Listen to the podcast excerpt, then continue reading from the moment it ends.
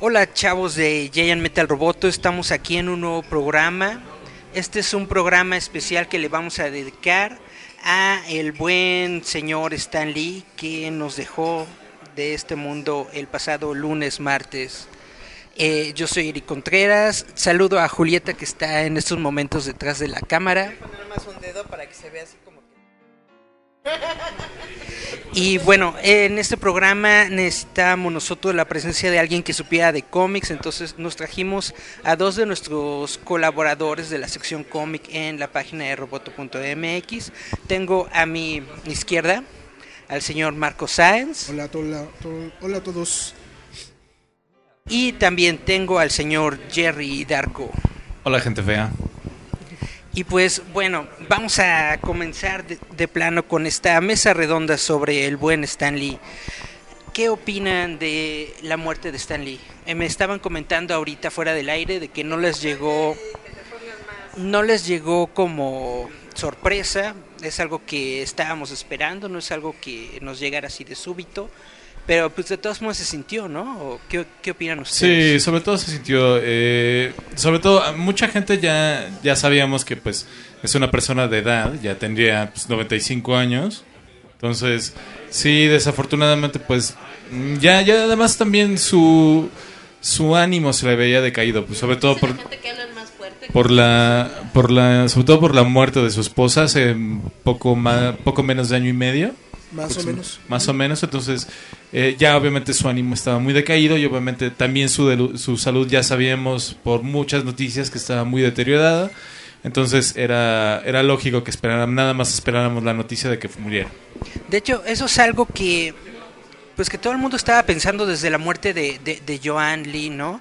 Que básicamente ella es una de las personas que eran más importantes en su vida, que lo apoyaron, y pues la pérdida de ella forzosamente tenía que, que tomar algo de él, ¿no? Y por eso... Claro, compañero a, de vida. A, a partir de, de esa fecha comenzó a decaer mucho, comenzó a tener problemas y ya de plano dejó de ir a los eventos, a las convenciones. escándalo sobre todo no Sí, súmale eh, el hecho que tenía problemas financieros por lo que pasó con Power Entertainment, eh, los problemas que tenía con Marvel y que no querían darle todas sus regalías o algo así por el estilo leí y súmale el estado de ánimo. Además, desde el 2000 tenía problemas con, sal- con la salud, con la respiración.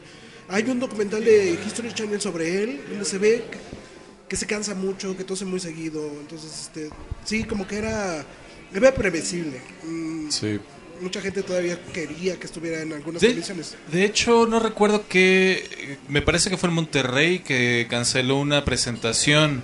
Siendo que Monterrey, pues obviamente está mucho más cerca de Estados Unidos. Entonces dijeron, pues estamos cerquita. Pero su, su salud obviamente no se lo permitió. Entonces, obviamente ya sabíamos desde ahí que ya podíamos esperar en cualquier momento que falleciera. Sí fue doloroso por, porque, por quién es, es, es Stan Lee, pero se esperaba ya. Sí, claro. ¿Y cómo, ¿Y cómo ven entonces cómo va a quedar, vaya, su legado? Porque precisamente como estaban diciendo ustedes, antes de su muerte hubo un montón de broncas y de chismes que, que, est- que estuvieron recorriendo de que estaba demandando a la, a la empresa Pau Entertainment, Claro. de que se estaban quedando con su, con su nombre, que básicamente lo estaban explotando, estaban explotando su imagen, no le estaban dando nada a él. Exacto. Y de hecho ya había problemas anteriores con este con Stanley Media. Bueno, su anterior este este Pa- Power Entertainment eh, hizo ese ese este este programa eh, reality show del de quién quiere ser un superhéroe.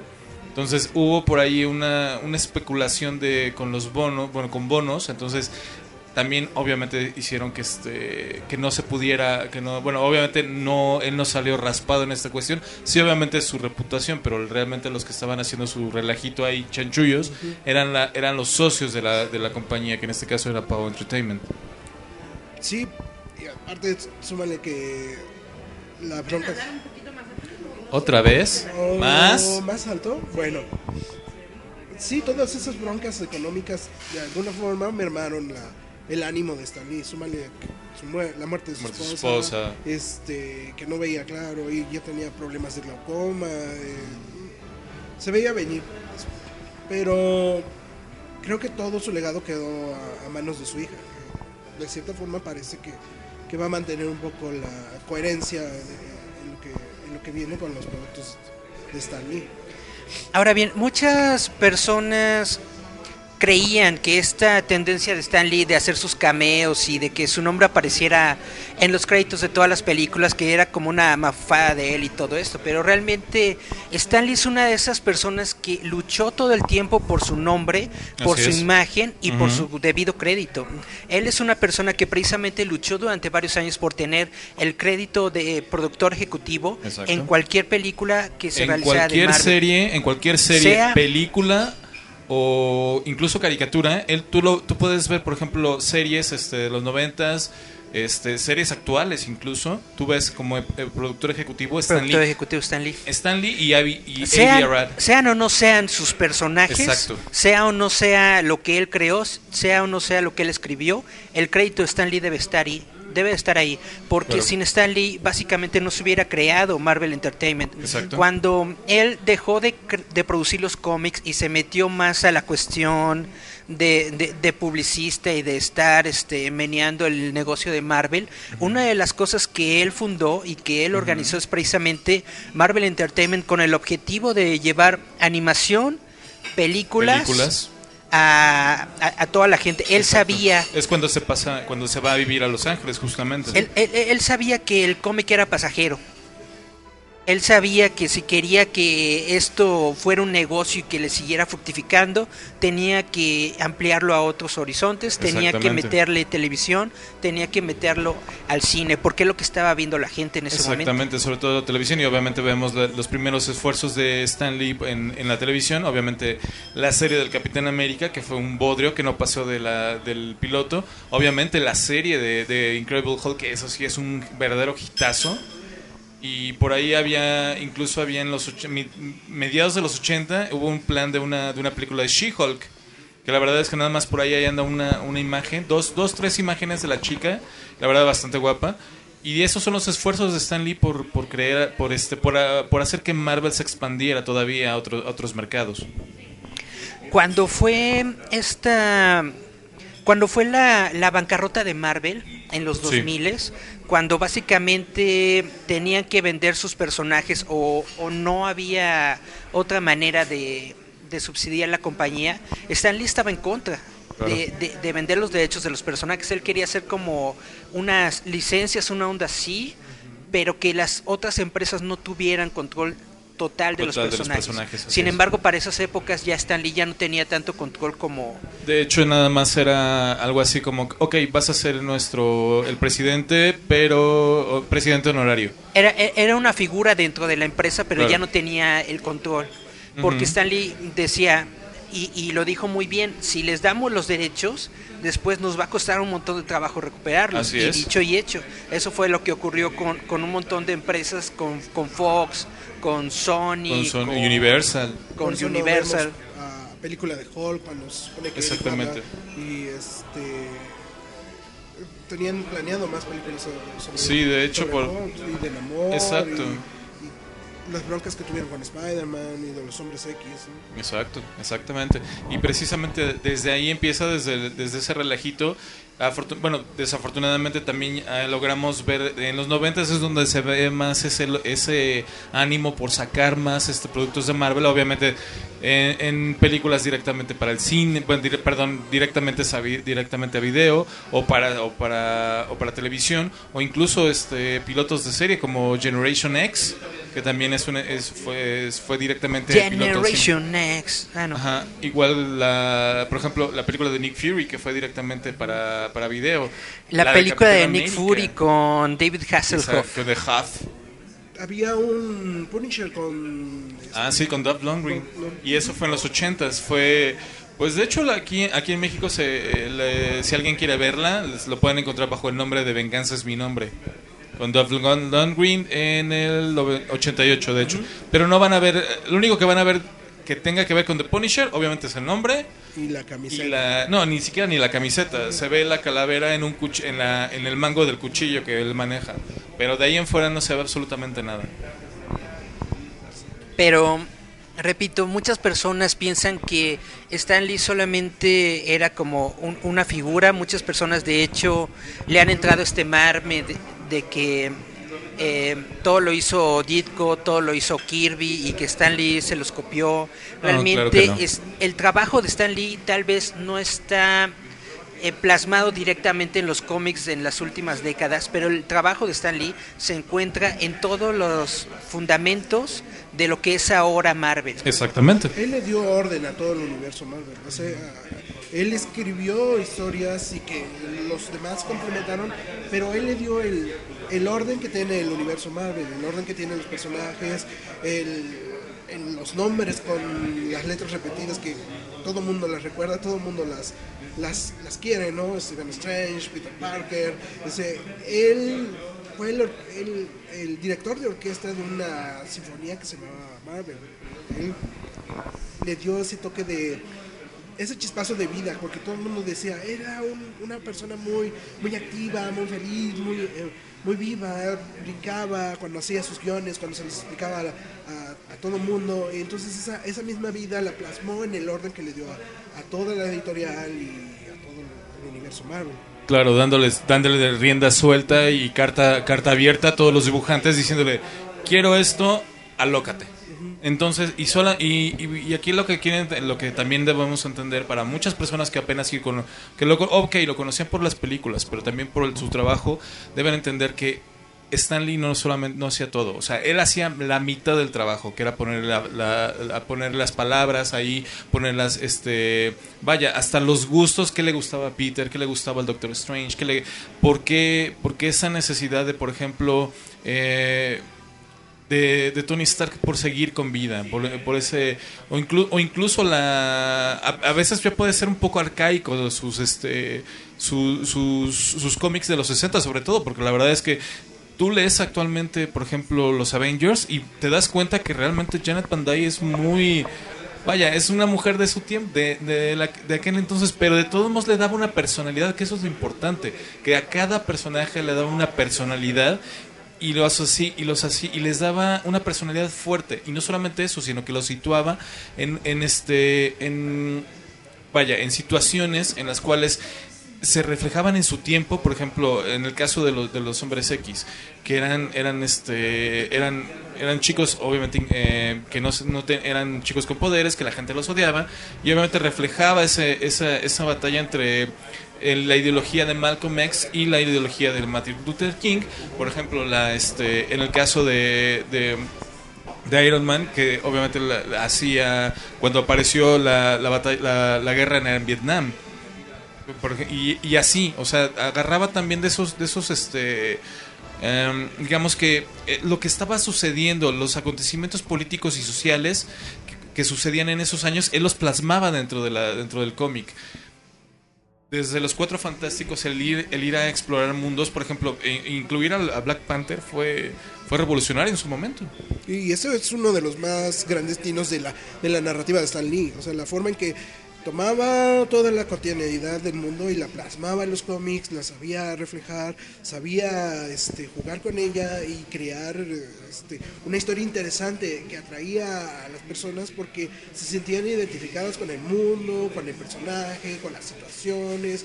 Todos en algún momento fuimos un adolescente rechazado, un este alguien con, con aspiraciones o que quiere seguir viviendo y, y lucha por ello. Y eso es lo que hacía Stanley, lo que hizo que fuera la figura que es, la que fue el narrador eh, de la cotidianidad de, y supo plasmar todas esas, este, todos esos acontecimientos sociales en, en, una, este, en las historietas. Y creo que ese es el mayor aporte que tiene en la cultura pop cómo tomar todo lo que sucede e inspirar a otras personas a, a- a seguir luchando por los derechos de los demás, por la inclusión, inclusive ah, hay astronautas y gente de la NASA que se sienten inspirados por el trabajo de, de Stan Lee en Iron Man y que y querían hacer algo así para la NASA.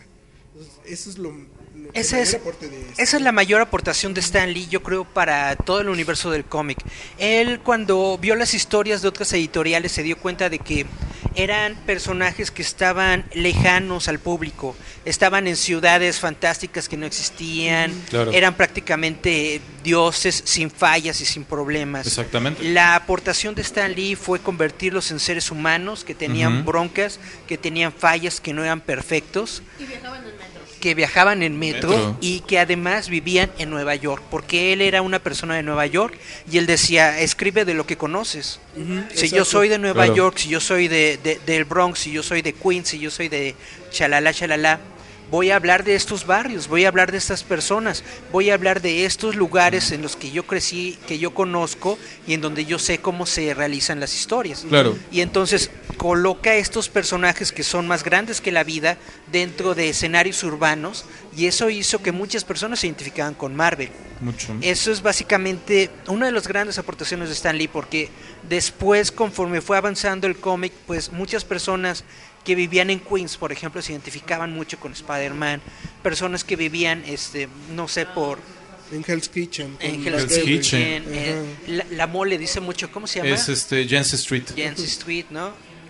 Entonces básicamente le dio no solamente poder a los personajes, sino convirtió a la ciudad de Nueva York dentro de uno más de los personajes de Marvel Comics. Otro personaje en sí. Inclusive metió, metieron ya, ya posteriormente tiendas de cómics dentro de, de, de este Nueva York ficticio que vendía cómics de Marvel. Entonces básicamente eso fue la gran aportación de, de Stan Lee y por eso yo creo que él creó al superhéroe moderno porque lo bajó de ser un dios, lo puso a nuestro nivel, lo convirtió en una especie de Prometeo que tenía la llama pero aún era mortal. Exacto. Lo has dicho muy bien.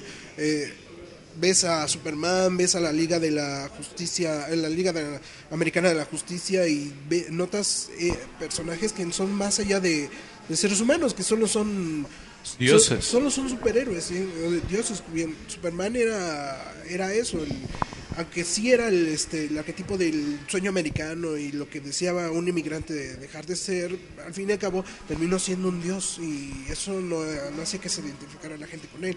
Claro. Era un más un símbolo que un este un icono donde este donde apropiarse o donde identificarse. Así es, y de hecho el, uno de los ejemplos precisamente de eso es que si tú en ese en esa época donde cuando se escribían los cómics, si por ejemplo eh, alguien más hubiera escrito Spider-Man o los Hombres X o todos estos personajes, por ejemplo, Spider-Man no se hubiera llamado Spider-Man porque realmente era un, era un chico de 16 años, se hubiera llamado Spider-Boy. Eso es algo muy importante. eh, Tenía 16 años. Exactamente. Y Stan Lee precisamente luchó con la editorial porque la editorial le dijo, si tienes 16 años, Llámalo Spider-Boy". Y él dijo, no, No, es este Spider-Man". personaje va a crecer. Este personaje está creando su, su vida, su legado. Entonces, desde el principio yo quiero que sea Spider-Man. Claro. Un- ese, y ese precisamente fue uno de los shocks eh, gigantes al saber que Spider-Man era un niño. Era un niño. Y también los hombres X, cuando, cuando ellos salieron, tendrían la edad de Spider-Man. 15, 16. 15, 16 años. Jean creo que era la más pequeña, creo. Ah, eh, sí, más o menos andaban en, el- en la edad todos 16 años. O sea, los más adultos realmente, por ejemplo, eran los Cuatro Fantásticos y tampoco no estaban tan grandes. Johnny Storm tendría lo mucho 17 años, por eso se lleva muy bien con Peter. Por ejemplo, este, y los Peter- Avengers también. Peter son- Rasputin era el más grande de ellos, ¿no? Y creo que tenía 20, 20 más o 20 y tantos. ¿De los hombres X? Sí, Sí, de los ¿no? hombres X. Pero Eh. en la época, los originales, el mayor era El mayor Cyclops, Cyclops. con 21-22. Y luego le seguía este Beast. Y los adolescentes eran Jean Eh. y eh, Iceman. Bueno, pero de hecho, lo ma- el, de hecho el más pequeño, del más pequeño de los hombres X de la primera generación, de los originales, ¿Iceman? es Iceman, es el más, pequeño. Claro que no, el Wolverine. Un chiquillo. Sí, claro. Chiquillo de 300 Chiquillo, años. bebé, era un chiquillo de 300 años. Pero de ahí en fuera, ya obviamente ya la segunda generación ya estarían como en sus 20s, 21 cuando, bueno, se, eh, para esto, para la, para la continuación, ¿no? Pero bueno, con- perdón, para la continuidad. Pero aún así, de todos modos, eso, ese precisamente, esos toques de dramatismo es lo que le da, lo que le, lo que le inyecta Marvel y es lo que hace que se noten en el, en el ambiente, de, en el ambiente de, la- del- de los cómics. Y es, y es precisamente, ese es el legado que va a dejar en, en- en sus cómics. Porque, por ejemplo, una de las más grandes historias que hay en DC Comics en esa época es eh, eh, Judas Contract con Teen Titans, en la que precisamente, ¿quién era? Era George Pérez Sí. Sí. y ya no me acuerdo quién más. Mark Waid. Mark Waid. ¿Sí? Bueno, Wade. Eh, cuando ellos escribieron esta historia, realmente fue revolucionaria para DC Comics, pero básicamente estaban copiando el modelo Marvel. Exactamente. Estaban creándole conflicto a sus adolescentes, Exacto. que es algo que Marvel ya llevaba haciendo. Y la cosa es que ya lo... Lo quitaron a Archie Comics. Y la cosa es que, por ejemplo, bueno, y si ya nos vamos ahí, también, por ejemplo, Marvel se agarró esa, esa fórmula y agarró a Patsy Walker, mejor conocida en este, ya por su papel ¡Ey, en Alias. Patsy! ¡Patsy! Este, no, la de I Want to Cray Cray. I want to cray, cray. Y este y lo tomó de, de Archie, te- precisamente es su Archie de Marvel. Entonces, pues sí, como dices, este revolucionó, bueno, en ese en esos años revolucionaron a DC este poniéndolo en situaciones muy muy este de adolescentes, vaya. Cosa que ya ya los hombres X ya lo habían hecho, ya lo habían hecho con Spider-Man y por ejemplo, otro de los de los casos que los X-Men ni siquiera se hubieran llamado X-Men, se hubieran llamado o los Teen Mutants. No, los, los, los Teen Mutants. No, de ex-folk. Ajá. Los cuentos del barrio. O Mutants, lad, o como tú como gustes. Basi- básicamente, ustedes piensan que, que es cualquier cosa, y- cosa, pero realmente lo que estamos diciendo es cierto. Todo esto es influencia de Stan Lee. No había alguien que se tomara en serio las historias de los superhéroes. Básicamente las editoriales lo veían como un producto para sacar dinero, como un producto Para niños, mercadotecnico para para niños. Cuenta la leyenda que precisamente la esposa de Stan Lee no le dijo, "Es- Stan ya estaba harto de, de trabajar en las compañías de cómics porque no le dejaban escribir las historias que él quería hacer. Claro. Y su esposa le dijo, pues escribe lo que tú quieres hacer, escribe esa gran historia americana que tú quieres crear. Si la publican bien, si no la publican, pues de todas formas vas a renunciar. Entonces no Claro. pierdes nada. Y ahí va Stan, ahí va con sus lapicito, crea a los cuatro fantásticos y crea el universo Marvel Sí, moderno. empieza- Inicia la, empieza- la era de plata. o sea, no Gracias a la esposa de, de Stan Lee. de Stan Lee. Gracias Bueno, Stan Lee. era, de, era de plata, pero de Marvel. Sí, ah, bueno. Eh, bueno, de Marvel. Y de hecho, lo que estaba, estaba leyendo es que no me había dado cuenta que, por ejemplo, Stan Lee estuvo en Atlas, estuvo en Timely, y de hecho estuvo así como casi, casi como el, pues, el chambitas, ¿no? A ver Era lo que pega. Era un Ajá. freelance totalmente. Y todo lo que hacía, lo hacía de este, buscar este, de oportunidad de trabajo. Siempre estuvo trabajando. Pues como cualquier escritor de, de su época, Claro. ¿no? Es- estaba yo viendo un, un programa en donde de hecho le hicieron una entrevista y él decía que él escribía obituarios, es decir, de, de gente famosa que todavía no había muerto. Él escribía los obituarios Ah, sí, los tienes que para tener que listos. para que en el momento en el que una persona muriera, luego luego sas, ¿no? A los cinco minutos de que se da la noticia ya está el obituario. Exactamente. Entonces, ay, ¿cómo, le- ¿cómo lo hicieron? Pues es que ya tienen todo un archivo. Y de hecho en esa entrevista decía que ojalá alguien ya estuviera escribiendo. De hecho, no, du- no dudes de que desde hace meses ya estaba el obituario de Stan Lee. Ya, ya estaba preparado. Claro. ¿Qué dice? ¿Qué dice? ¿Qué dice en su obituario? Este, seguramente eh, Pilar de Marvel, papá del, del Spy- de Spider-Man.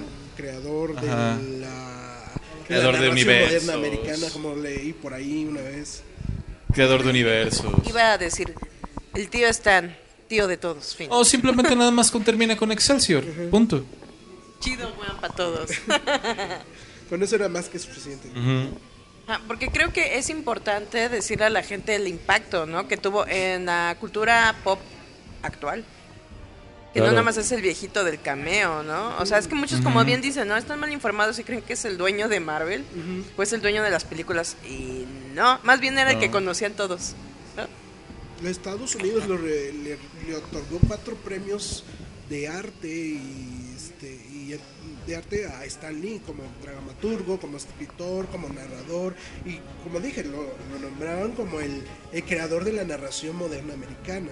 Sí, Stanley siempre fue muy carismático y obviamente le, le gustaba estar en los reflectores. Él era como el frontman, era como si fuera una banda de rock. Todos, todos los dibujantes, escritores de Marvel y todo eso eran como la banda. Y Stanley era... El maestro de el- ceremonias.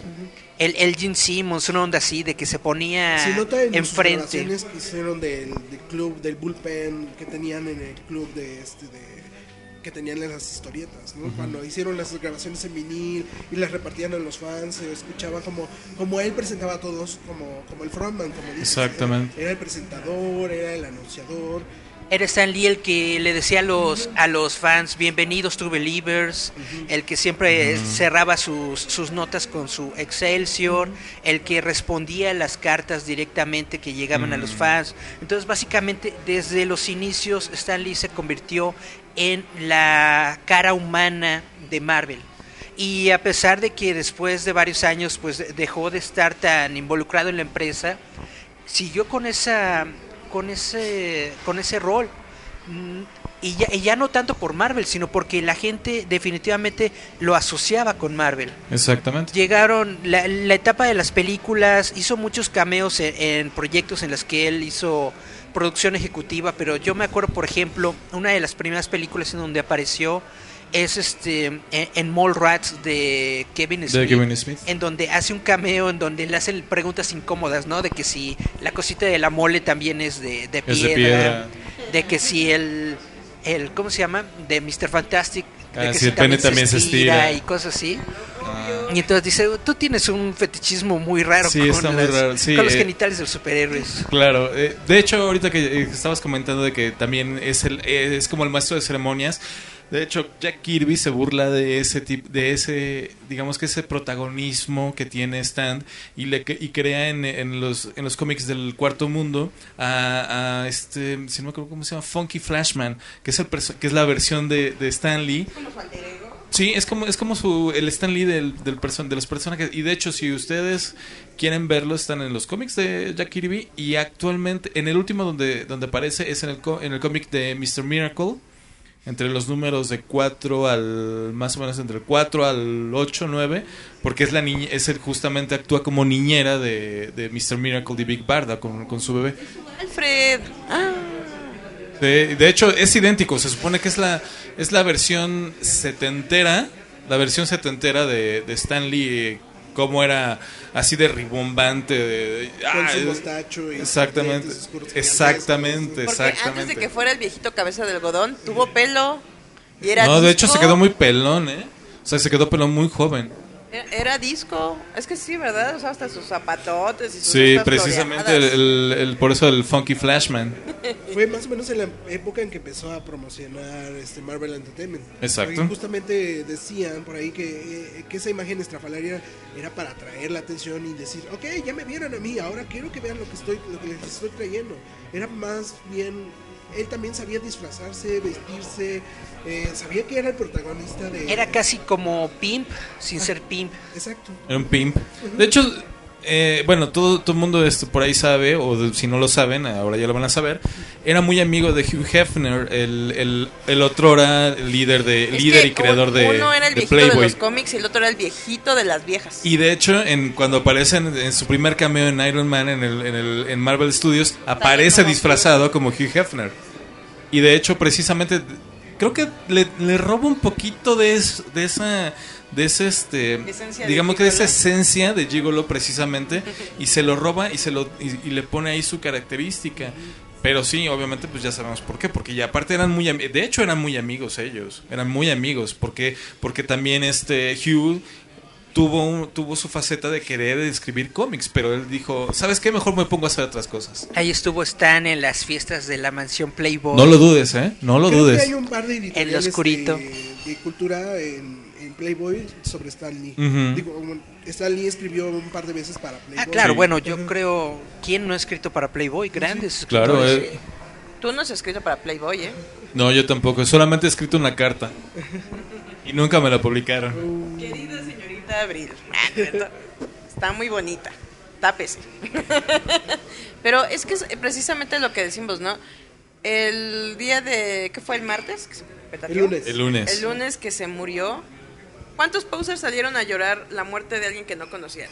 Vamos, voy a Uy, la reacción. cientos, miles. Yo, yo lo que digo es de que cuando, cuando te enteras de la noticia y has escuchado de Stan Lee, pues obviamente hay muchas personas que tal vez no lo conocieron muy bien y saltan y dicen, no, que se murió, que bla, bla, etcétera, etcétera. Salen luego, luego las personas que hacen los memes, salen luego, luego las personas que hacen las, las bromas y todo esto es algo completamente normal con cualquier figura pública. Y yo creo que, que no tiene nada de malo que el mismo Stan este pues lo agradecería y le gustaría porque a él le gustaba la atención Claro. entonces que hablen de él lo conozcan o no lo conozcan yo creo que era parte A él no le hubiera gustado. esencial de lo que Al a él le contrario, hubiera- al le- le contrario, hubiera están hablando de sobre, mí. sobre todo porque además de Stan hablan de Marvel Exacto. Exacto. y entonces si la gente está hablando de Marvel Stan está contento. ¿Cuánto le lloraste, Eric? Porque yo te vi muy. Pues sí es una para mí sí fue una situación triste Oigan, le tómale sus cafeces. precisamente con, con- con- con lo que estábamos comentando. Yo, yo me acuerdo mucho de las series de televisión en donde escuchaba la voz de Stan Lee. Claro. Eh, la- el- en la serie de televisión de los noventas, ¿no? Eh, Creo que él en algunos episodios Sale en a- Spider-Man durante en el la. episodio sale. sale en el episodio del, de donde salen todos los demás Spiders. Y también sal- de hecho, hace en el si han logrado ver el, el piloto de la serie original que querían para los X-Men, que por ahí anda, ahí lo pueden ver en YouTube. Él hace, el- él hace la, la, este, Él la hace voz la en off. Él hace la narración precisamente y obviamente con su, con su marca con su marca de siempre de True Believers, ¿no? Él hacía la narración en la serie de los 60. También. Y este.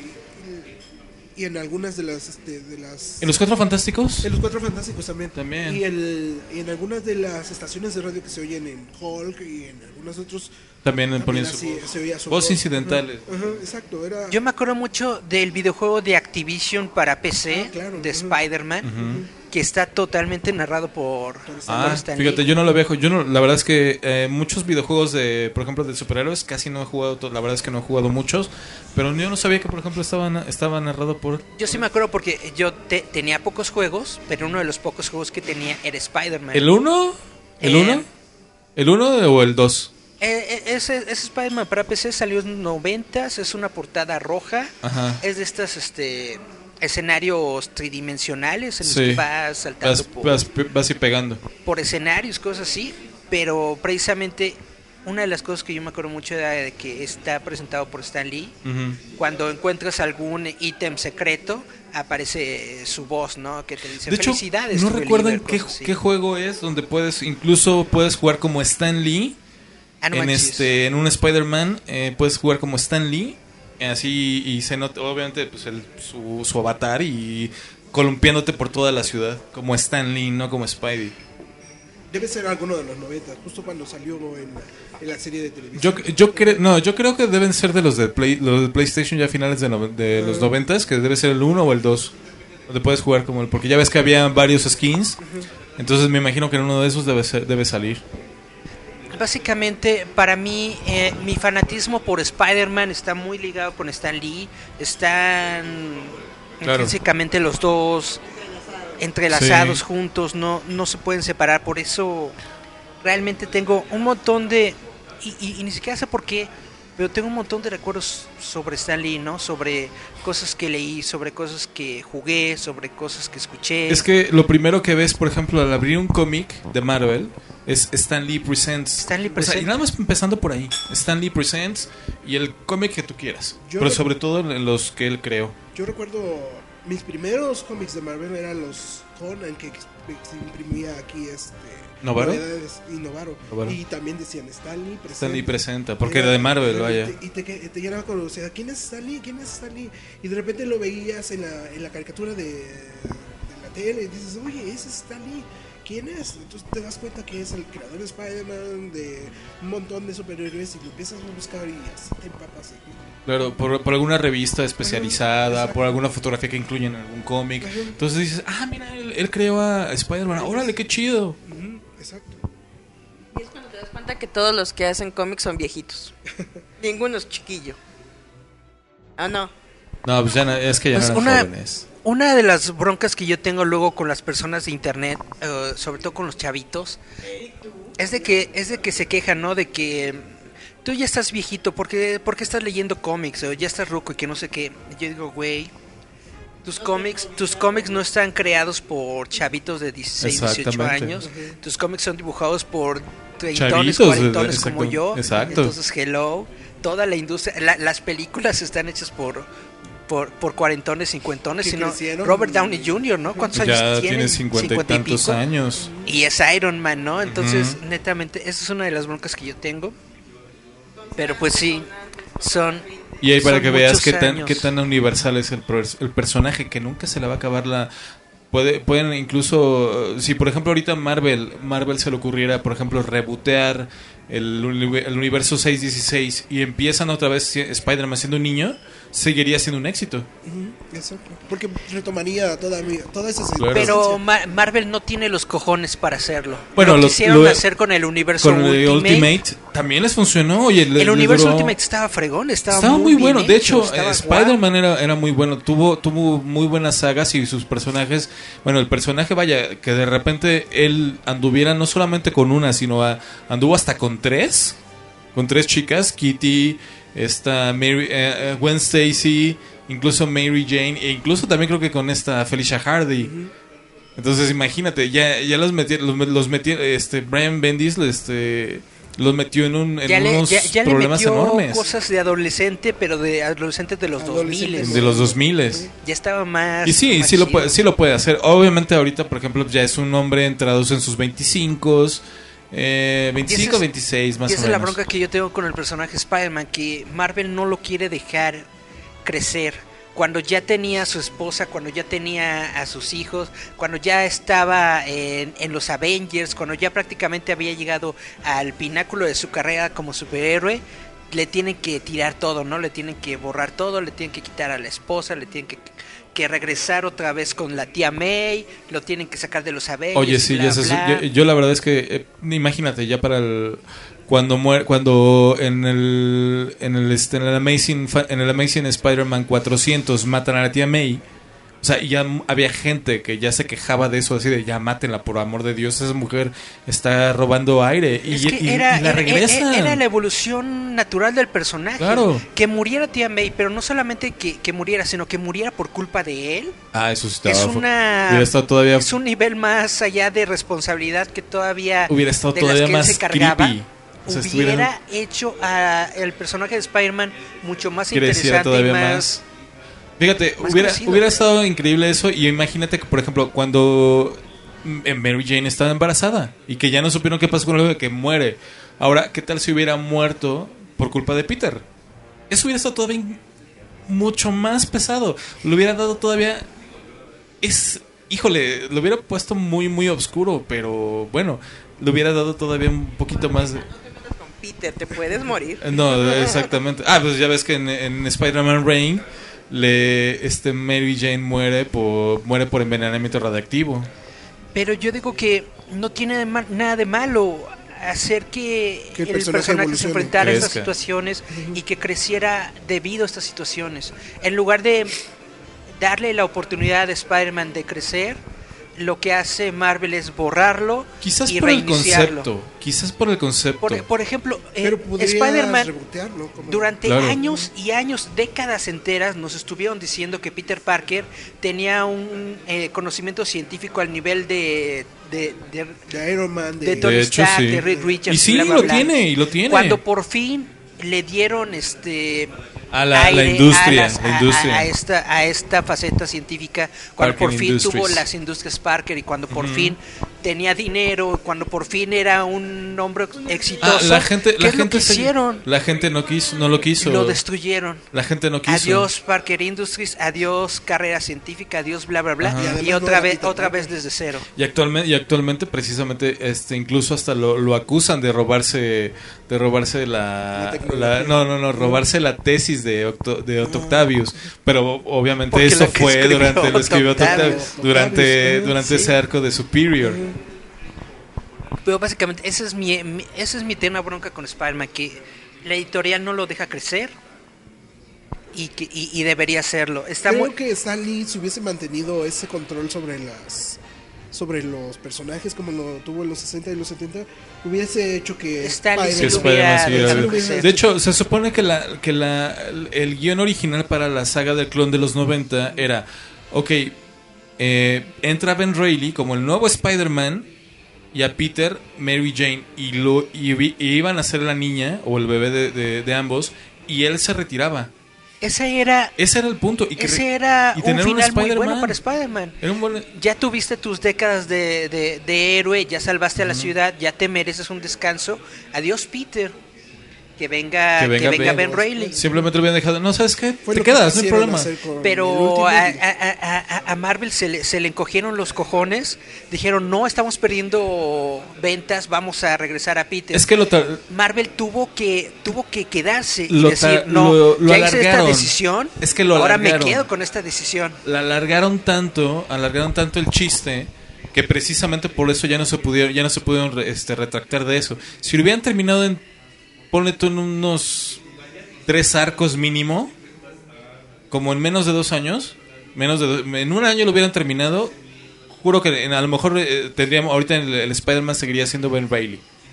No hubiesen tenido los problemas de guion Exactamente. y administrativos que tuvieron. En, Pero, Pero pues, también- por seguir eh, eh, ordeñando la vaca. Definitivamente, los problemas económicos de la editorial en ese momento fueron un factor muy importante. Por ahí empezó De el que la saga de los clones se extendiera tanto, porque dijeron, no tenemos dinero, pero esta saga nos sigue dando y le sigue entrando, pues oye, alárgala y alárgala y alárgala.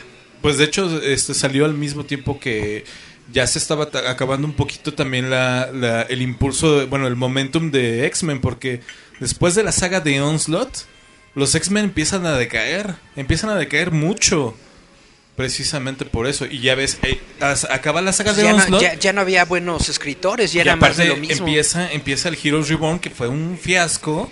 Pero empiezan eh, y vuelven a, un año después empiezan con el Heroes Reborn, empiezan con otra vez con este con George Pérez, a- este en George Pérez y Mark Wade en, en este ah no perdón Kurt Busiek en, en Avengers y es cuando empiezan a levantar, empiezan a levantar de poquito nuevo. a poco. Pues básicamente los noventas, en cuestión de cómics en Marvel, eh, ha- hay muchas cosas que desearíamos olvidar. También en DC, pero Marvel estuvo No, cañón. yo no quiero olvidar, la verdad es que de, de tan malos que, que eran, Es de tan malos, es malos parte que de eran, nuestra- hasta son buenos, te lo Es juro. parte de nuestra juventud y lo que crecimos, pero netamente, ah, qué cosas. Es muy kit- exactamente. eh, No, no, no, va, va, va, eh. Es que ya es Sketch. cuando dices, es tan malo que me gusta. Sí, de hecho yo yo yo pagaría ahorita por lo por los cómics, por esos por la cómics. saga de los clones. La saga de los clones yo pagaría, ¿eh? Por eso luego Sin digo problema. que no me puedo quejar de que ya hicieron otro mega crossover con mil Spider-Mans. Ay, Porque ay. digo, en, en mis tiempos también pasaba eso. Al, eh, este, en mis tiempos también, se, eh, se llamaba se llamaba Maximum Ordeñaban a Clonage. la vaca del, del Se dinero. llamaba Maximum Clonage. Pues bueno, su Spider-Verse. Spider no, Spider-Geddon. Ajá, Está en todos lados, televisión, cómics y videojuegos. Ah, sí, cierto, y en cine, de en hecho. cine. Bueno, el, el Spider-Verse, la idea, ya lo van a pasar en la, cine. la- la nueva película animada está muy Es buena. Spider-Verse. Se ve muy padre la, la animación. Yo no le veía mucho futuro porque si nada más iban a, iba a ser este Miles Morales, la verdad es que yo no soy tan fan de ese personaje, a pesar de que tiene buenos momentos, Miles Morales es muy chido, sí. pero ya cuando le inclu- ya cuando vi que le incluyeron a los demás Spiders de los otros universos, dije, ok, ya mi boleto está asegurado para esa película. Eh, el, el cerdito, ¿cómo se Ah, llama? van Spider-Ham, Peter Spider-Ham, Porker. Peter Porker. Peter Yo no soy tan fan de Spider-Man. Nomás no me termina de gustar. No sé qué tiene que dices. Es que lo que pa- mira, mi teoría es de que este Bosick, el que hizo escribió Marvels, ahí eh, en ese momento cuando él escribe la muerte de, de, de Gwen Stacy en Marvels, lo hace de tal manera que obviamente todo el fandom se enamora, se vuelve a enamorar de, de- sobre todo se enamora de, de, de esa idea de Gwen Stacy como la novia que, que sí merecía Peter, como el, el amor de la, La vida. Ajá. El, am- el amor de la vida de, de- de Peter, cuando realmente ni siquiera lo es. Porque, de hecho, Stan Lee, yo, lo, yo, yo, estoy, yo soy testigo de que él dijo, nosotros matamos a Gwen porque Gwen ya no era un buen personaje, ya había estancado a Peter. ¿Y, qué, tan, qué tan cierto es que, curiosamente, muchos de los escritores que escribieron después a, Sp- a Spider-Man tienen, eh, utilizan ese como impulso o como trampolín la muerte de Gwen para futuras historias de, de Peter. Sobre todo, sobre todo el, el- el no volver a perder a alguien de esa manera. Entonces, Es- es- eso es a lo que voy. Stan Lee utiliza. Stan Lee utiliza la tragedia para mejorar al personaje. exactamente. Y eso, y eso era algo muy genial que se perdió en Spider-Man, porque ahora lo único que hacen, básicamente quieren convertir a Peter Parker en un millennial, le quitan todas las trabas en la, en la vida para que siga haciendo sus cosas. Pero no, se supone que, de- bueno, de hecho, precisamente por eh, eh, mucho, mucha de la queja, por ejemplo, de que ya era millonario y tenía esa industria, era eso, que no querían, porque mucha gente se quejaba de que, no, mi Peter es un, es un fracasado, es un loser, que tiene que, que seguir remendando su traje todas las noches. Entonces, no, yo lo quiero, yo quiero ese Peter Parker. Y realmente, pues, tuvieron que regresarlo. Es que puedes seguir siendo un fracasado con dinero. Claro. Esa es la cuestión. Un ser patético. Iron Man, o sea, cuando, cuando Stark Iron Man es un- ajá. fue cuando el drama del alcoholismo Ajá. De, de Tony Stark. Y entonces sacó todo eso para... Lo hicieron interesante. Ajá, salió un, ser patético, un ser como un ser patético a pesar de que tenía el de- era, era a pesar que tenía todo, era un ser patético. La depresión de... De Exactamente, era, era, era, era un momento muy bueno para el personaje Sí. que desaprovecharon por completo. Tratan, tratan de nuevamente utilizarlo. Por ejemplo, ahorita yo, bueno, como ya saben, este pues hice la reseña de, de los de los primeros cinco números de, Iron Man. La verdad es perdón, sí, de Iron Man. Y la verdad es que son buenos porque le, porque le da... Sigue siendo ese personaje odioso, porque la verdad Tony Stark es odioso. Es muy odioso. Pero le dan, le hacen que se import, que le importen las demás gente. Ya no es él, ya no dice, ah, yo soy Iron Man. No, agarra a su compañía y dice, y dice, todos somos Iron Man. Ay, ay, ay. Exactamente, dice ya, Me todos too. somos Iron Man. Hashtag yo también. Exactamente, hashtag Me Too Iron Man. Y, No. es- y eso es lo que sucede en- con- cuando está Lee bajo la, con la batuta en, en- en Marvel. To- eh, se nota cuando un personaje está estancado y crea algo, un momento dramático para, para darle un nuevo impulso, una nueva, una nueva historia. Y O- se los da a todos, a todos. X-Men, Capitán América, Iron Man, Claro. todos tienen un- un punto donde dice Stanley, hay que darles algo. Bueno, Ya ven, así es Diosito. Cuando ve que tu vida es aburrida, te mata algo, te quita algo, porque estás ya estancado, es tu buen Stacy. Ah, pues de hecho, de hecho hay un por ahí un meme, por ahí un meme que dice que está llega Stan Lee al cielo y le dice, "Ah, tú eres Dios, el que creó todo el universo. Ah, tú eres Stan Lee, el que cre- el que creó el universo Marvel." Choca las manos, le dijo. Exactamente, choca las manos. No, porque es que realmente es lo que dices, ¿no? Stan Lee se metió mucho en esta onda de... eh, ya están muy planos los personajes, ¿no? Como decían, eh, Iron Man es un egocéntrico egomaniático. De repente ya es, no, yo soy la madrecita de aquí, hijos míos, vamos a comer todos. No, ese no es Iron Man. Precisamente por eso le gusta a la gente, porque Iron Man es un cretino. Y si tú eres un cretino, dices, yo soy como Iron Man, ¿no? Como dices, si, es, si eres un perdedor de la vida, que siempre le echa ganitas, Spider-Man es lo tuyo, ¿no? Y ya si eres un viejito cochinote, Wolverine, uff, persiguiendo chavitas desde tiempos Ah, sí, ancestrales. exactamente, le gusta, sí le gustan chav- demasiado chavitas diría yo. No, pues es lo que yo digo. eh, Je- Je- Jean Jean. tenía como 20 años y él como No, él 300. tenía, Sí, sí, Era un tenía como, ponle tú que lesbiano. 19 y él ya tenía como ciento, como 100, como 100, ¿ya? Hablaba de viejo lesbiano. Pues eso- de, de- de hecho, hay, bueno, otro ejemplo, otro ejemplo para, para hacer interesante un personaje, Thor. Thor es un dios, pero simplemente lo hace, lo hace, ¿qué, qué tan interesante lo hace? Que Thor, al único que, el único que puede recibir órdenes, ya ni siquiera de Odín, recibe órdenes del Capitán América y él ni siquiera pestañea diciéndole, no, no, no, estás loco Capitán América, yo no te voy a hacer caso. Es al único que le hace caso.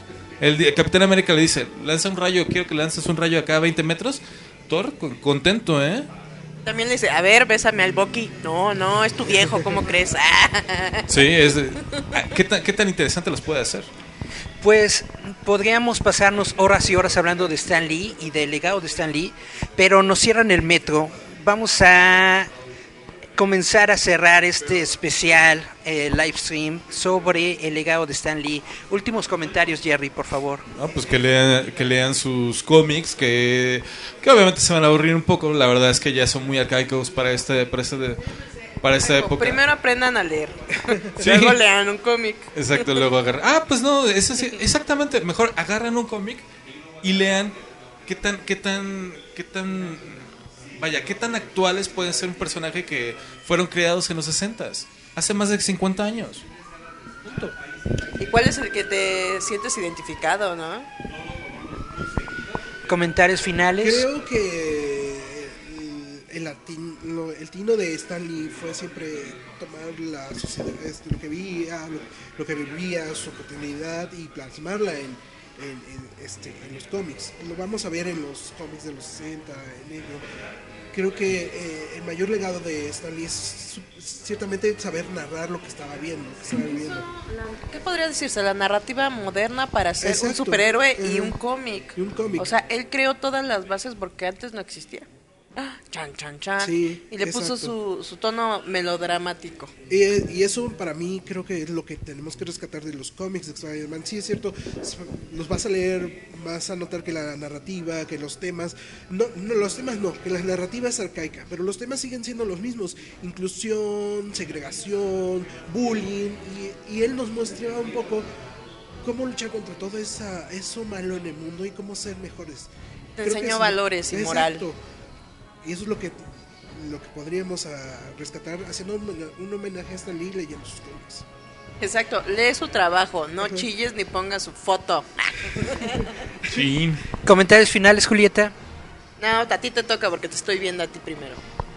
Bueno, pues muchas gracias a todos por eh, seguirnos en este live stream. Eh, les recomendamos seguir leyendo roboto.mx, en donde tenemos un montón de artículos sobre Stan Lee.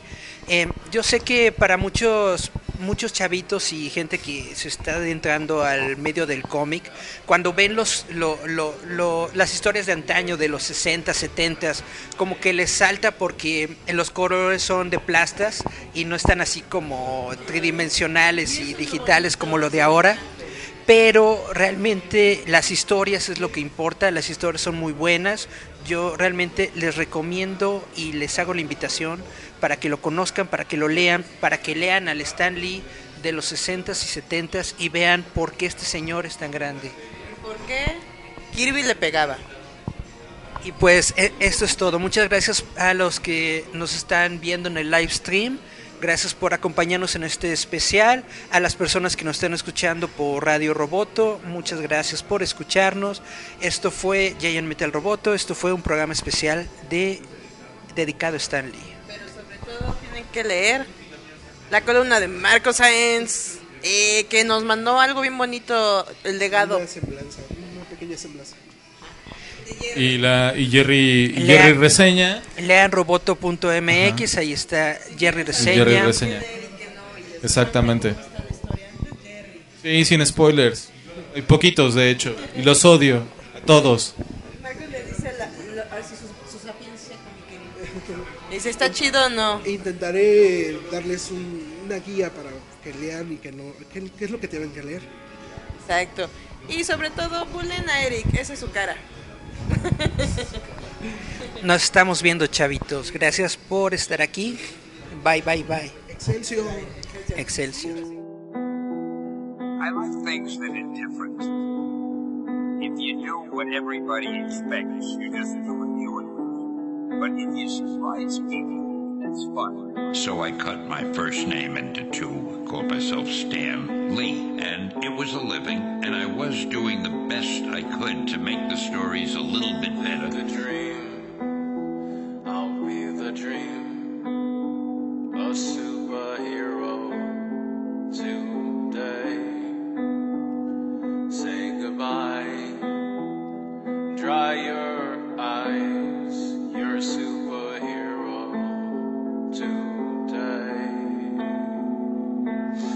It's time to move on from the cameos.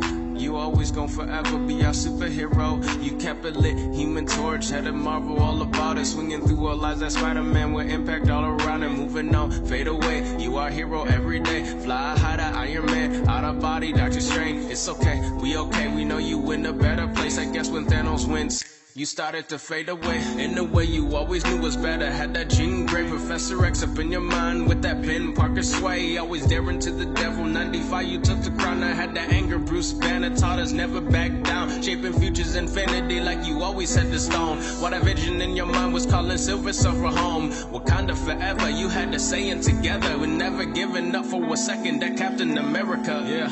Full of Loki. Yeah, you had some fun too. Going Thor with the hammer. Yeah, the Bifrost is you. You, pulling everyone close, Mr. Fantastic. Kingpin to the superhero strength like Galactus. Inspired generation like he was Magneto. Always had a new trick up his sleeve, we call it Mysterio. That's right, you're a guardian now.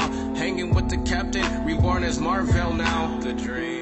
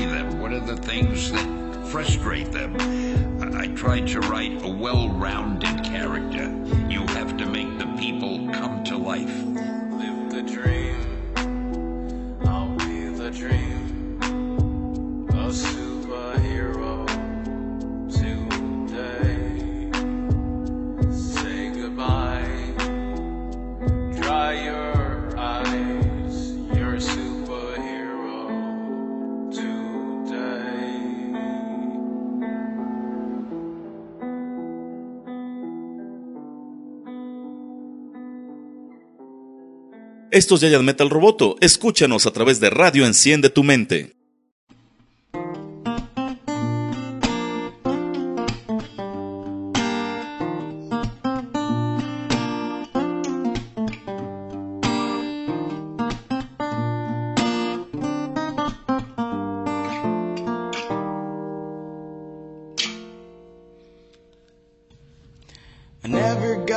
Spider bite, no super serums running through my veins.